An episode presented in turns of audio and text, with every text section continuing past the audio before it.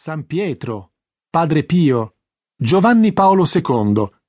Al merchandising dei luoghi sacri e dei santi è dedicato il reportage esclusivo di questo mese a cura di Marina Collaci.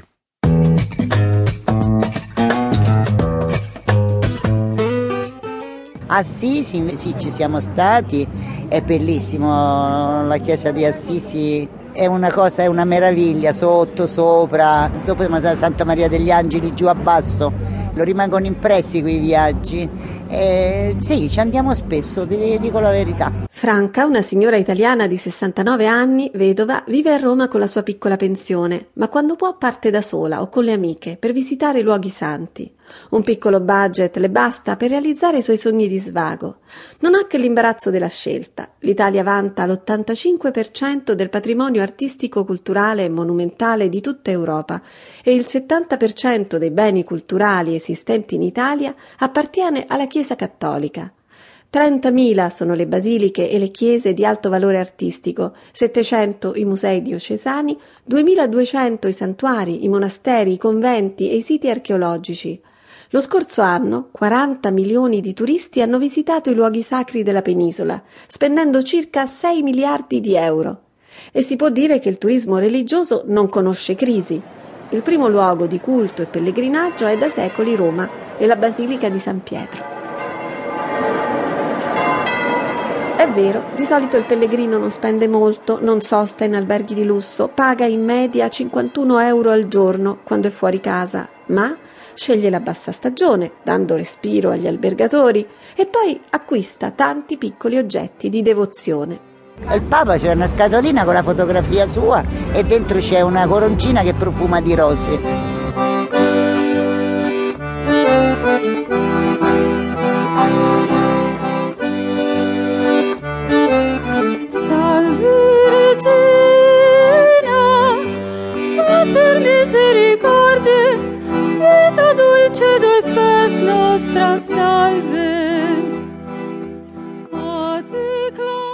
Magliette, cappellini, spille, tazzini, adesivi colorati, ordinati per taglia e per modello. Addirittura ci sono le tazze con il volto del Santo Padre. Nei negozi eleganti di Via della Conciliazione vendono le, le solite cose che sono dalla, dalla, cartolina al rosario e alle immagini, eh, no, non c'è nulla di particolare o di strano. Molte cose sono sta- non sono state più commercializzate, i grembiuli, alcuni piatti sono stati un po' pacchiani, diciamo, ecco, non era giusto rappresentare Sua Santità su alcune cose. A dir la verità, durante il pontificato di Ratzinger c'è stato un calo delle vendite dei gadget. Con Papa Bergoglio il settore si sta risollevando, ma il grande boom di oggettistica è scoppiato con Giovanni Paolo II. Siamo in un negozio di souvenir dietro al colonnato di San Pietro. Il pontificato di Giovanni Paolo II è stato più, più tempo, più lungo. Benedetto XVI era appena iniziato, il confronto non è niente tazze, bicchieri, tazze, sì, tazze, scatoline e niente altro. Franca. No, io ce l'ho di tutti i papi. C'ho le fotografie di Papa Giovanni, ce l'ho nel portafoglio, pensi. Eh, sono rimasta più fedele a lui e mo non mi va di levarlo eh, dal portafoglio perché è stato il primo e resta lì. Però a casa ce l'ho, eh, i, quadrettini dei papi, eh. Sul comodino mio c'è la Santa Messa, tutti i miei morti con Padre Pio, la Madonna de Lourdes, Santa Rita. Sant'Anna gloriosa, di Giacchino sei la sposa, di Cristo sei la nonna, mamma sei della Madonna. Sant'Anna benedetta, sei stata fortunata, sei madre di Maria, te cantiamo Sant'Anna mia.